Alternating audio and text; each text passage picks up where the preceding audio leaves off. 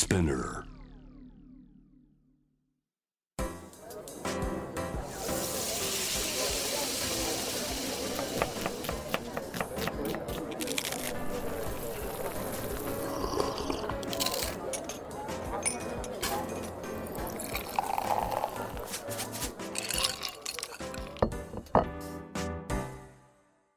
味な副音声Voice of Food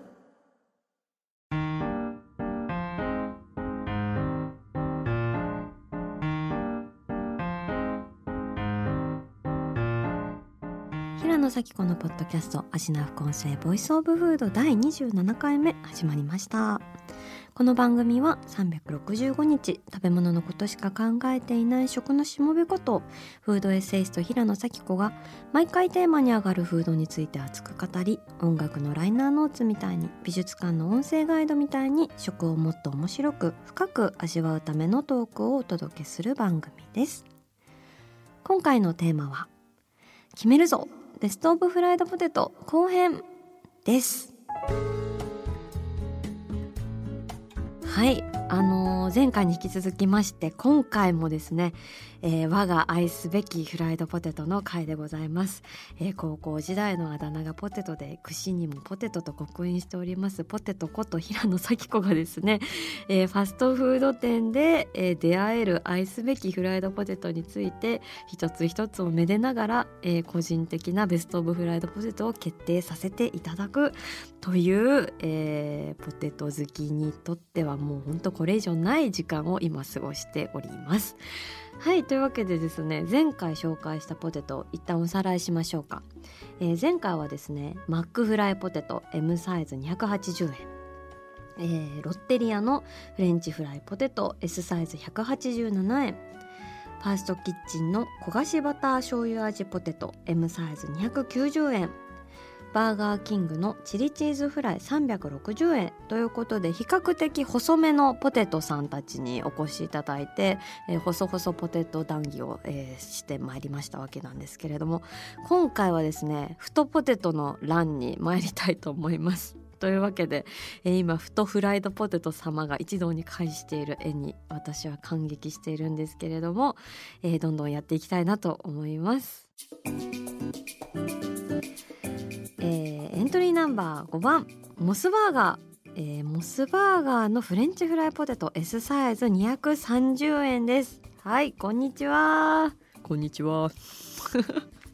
こういう感じの声のイメージ私の中で。モスのポテト。いやー本当に太いんだよね。これはねあのシューストリングっていうあの今までのマックのポテトみたいな細いのに比べて太めに切ってあげたストレートカットっていうあの切り方の名称になるんですけれどもいただきます。うん。うん。この死にかけの炭水化物感たまらん。いやうまいっすね。説明読みますね。太切りポテトがホクホク生命の塩と呼ばれるパタゴニアソルトを使用というわけでですね。あのとにかく芋感が半端ないですね。美味しいなそしてこの生命の塩。めちゃくちゃ壮大な名前がついてるんですけれどもあのアルゼンチン南部のパタゴニア環境保護地域に5億トンの埋蔵量を誇るコロラドグランデから採集された塩らしくて、まあ、あの天日干しをして熟成させることでまろやかがキレがいいということで今まあいろいろね食べてる中なのであのすごいはっきりとわかるんですけどめちゃくちゃトゲがなくて塩がまろやかですごく食べやすいポテトなんだなっていうのをめちゃくちゃ実感しております。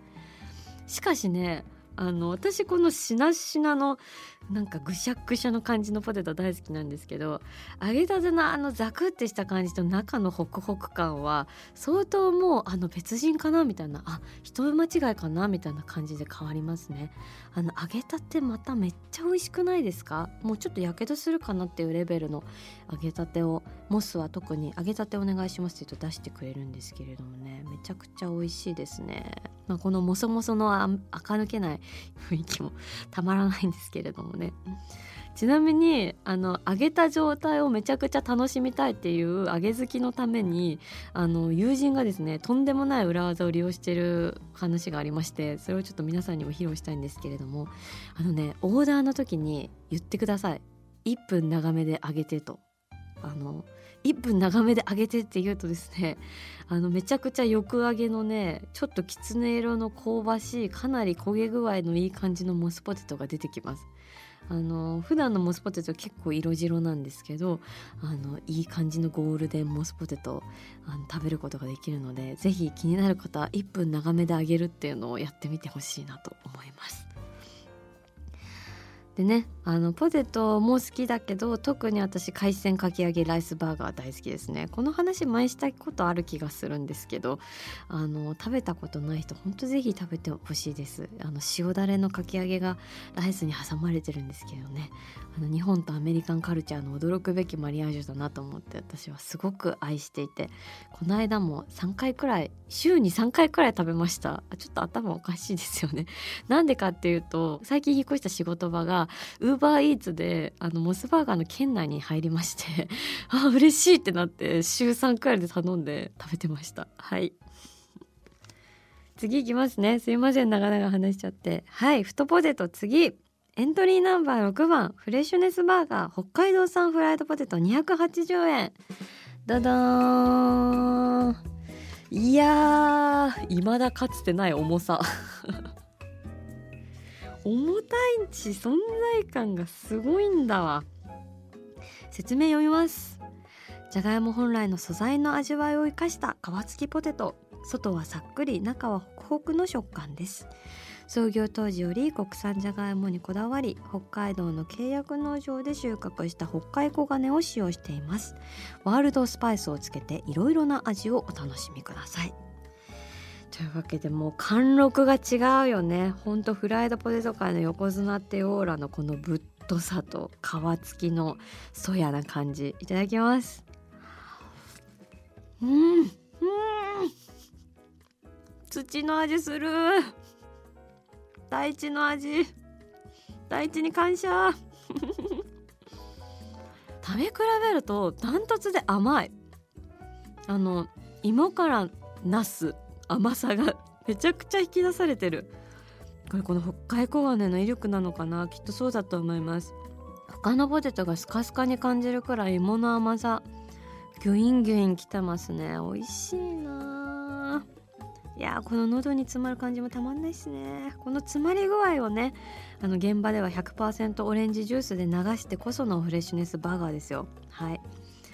これはもうあのフライドポテトっていうか揚げ芋なんだねもう揚げ芋と戒名していただきたいほどのあの圧倒的芋感で迫りくる感じこうなんか素朴な裸の大将っていうキャラだないやー非常にらしさがあっていいですねでもこれフライドポテトっていうか揚げ芋さんですねうん揚げ芋さんだこれからも大好きですいや本当に今まで食べた中で最もポテティですね素晴らしいはい残るはあと2つ。どんどんいきましょう。太ポテト攻めていきたいと思います。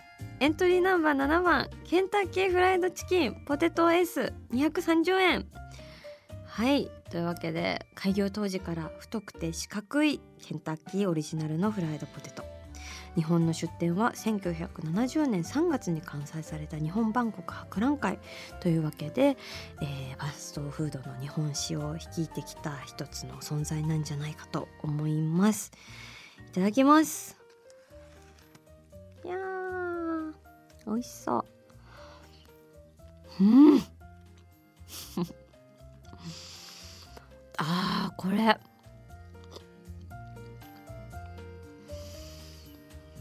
のフレッシュネスバーガーから来るとめちゃくちゃわかるんですけど本当に独特の味があるね。めちゃくちゃなんだろうもうあのおでんみたいな感じ。おでんくらい芋にだしというかのフレーバーが染み込んでる。そしてこれが個性なんやっていう押し出し感。や独特だね。面白い。なんか改めて面白い。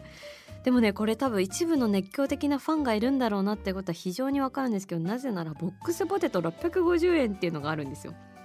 この独特なねポテトの味をボックスで味わいたいという猛者がいるということはねやっぱりこう局所的にめちゃくちゃなファンがいるんじゃないかということであのケンタッキーのフライドポテトじゃないと嫌ですっていう人たちとぜひお会いして話を聞いてみたいですね。いやー美味しいな。でもなんかねこの遠目に眺めたいちょっと変わった人っていう感じなんだなっていうのを今回実感いたしました。えポテティではないですけどねあんまり。でもすごく魅力的なんじゃないかなと思いますね。絶対クラスの中心にはいかないけど妙に気になるあいつです。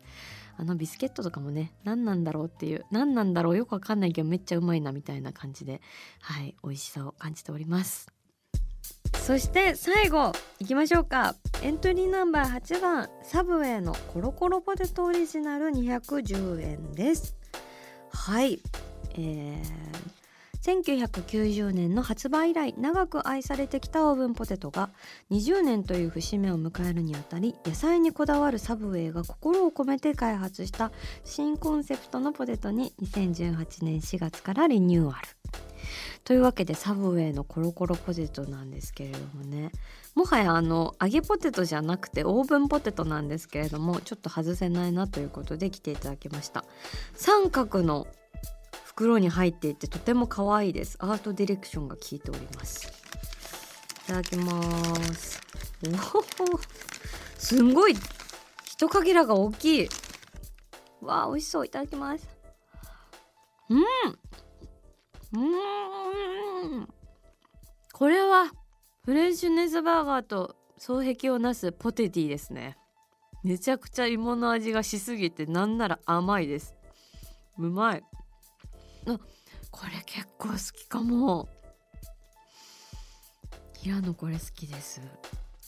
あのー、正直ですね私2018年まで発売しておられたオーブンポテトすごく好きだったんですよ。あのちょっと剥けそうで剥けない日焼けの皮みたいな曖昧な衣の存在感が絶妙でですね。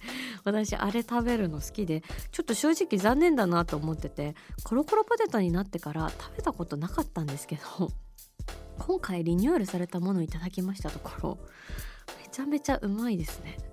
これ今日一の発見かも。もう一回食べよう。あの皮もついてるし。ね。うん。これあのちょっといい感じのおしゃれなビストロとかで出てくるフライドポテトとかに近い。なんかファストフードっていうよりはあのおしゃれなちょっとあの美容ワインとかグラスから飲めますみたいなところでさらっと出てくるフライドポテト。的な美味しさですね。うん。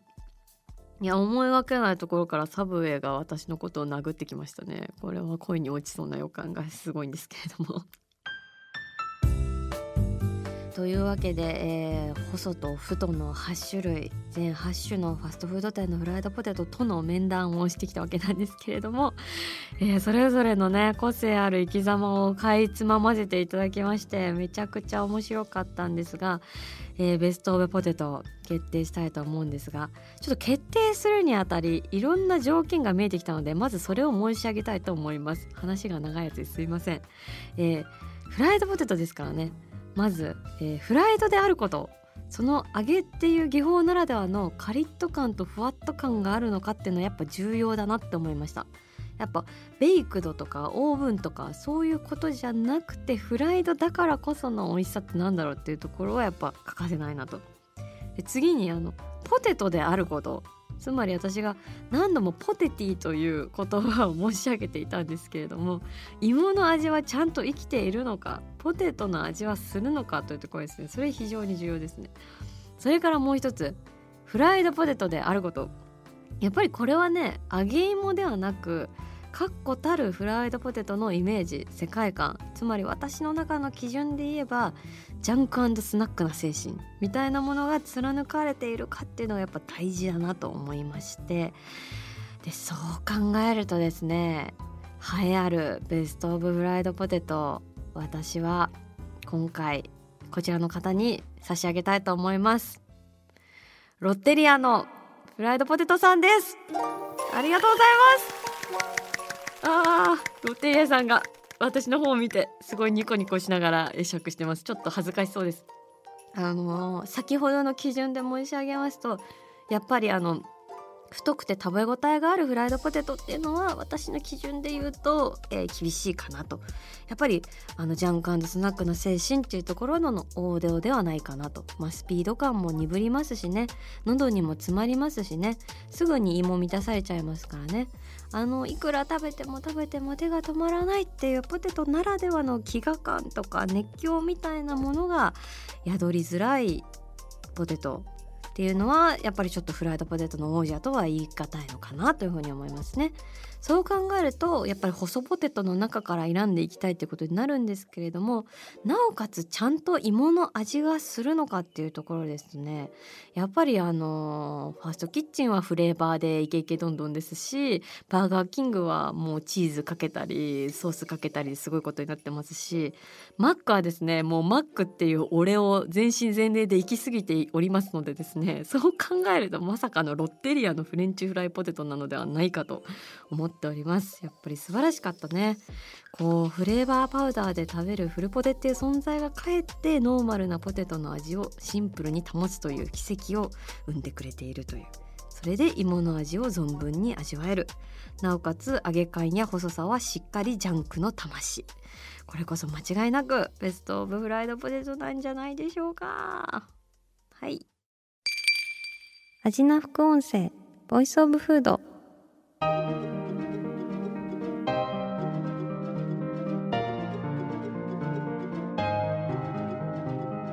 はい、えー、今回ベスト・オブ・フライド・ポテトということで8社のフライドポテトさんとね一気に出会い直したわけなんですけれどもこれめちゃめちゃ楽しかった。なんか全部美味しかったし全部嬉しかった。みんな全員違うの。全部違う個性で全部違う生き様で私に向き合ってくれていてもう今胃袋の中相当喧嘩状態になってるような殴り合いになってるような気がするんですけれども。いや本当に楽しかったですね。フライドポテト。ぜひ皆さんも気軽に手に入ると思うのでやってみてほしいし。これ今度ポテトチップスのランとかもやりたいね。私ポテトチップスもね結構あの小池屋さんだとかカルビーさんだとかねナビスコさんとかねあのいろいろある中でまたそれぞれの良さがあったりするので今度の揚げ芋はポテトチップスで冬あたりとかどうでしょうか。はい。というわけで平野咲子が届ける味の副音声ボイスオブフード次回も食べ物への愛を声にしてお届けしていきます。平野咲子でした。あーお腹すいた。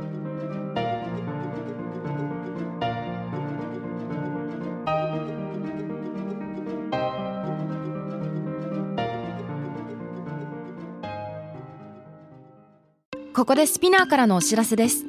SPINEAR では企業やブランドの魅力やストーリーをポッドキャストとして制作配信するお手伝いをしております。ポッドキャストを通してお客様とのタッチポイントの創出とエンゲージメントを向上させてみませんか？お問い合わせは概要欄の URL かスピナー .com の SPINEAR ブランデッドポッドキャストからお願いします。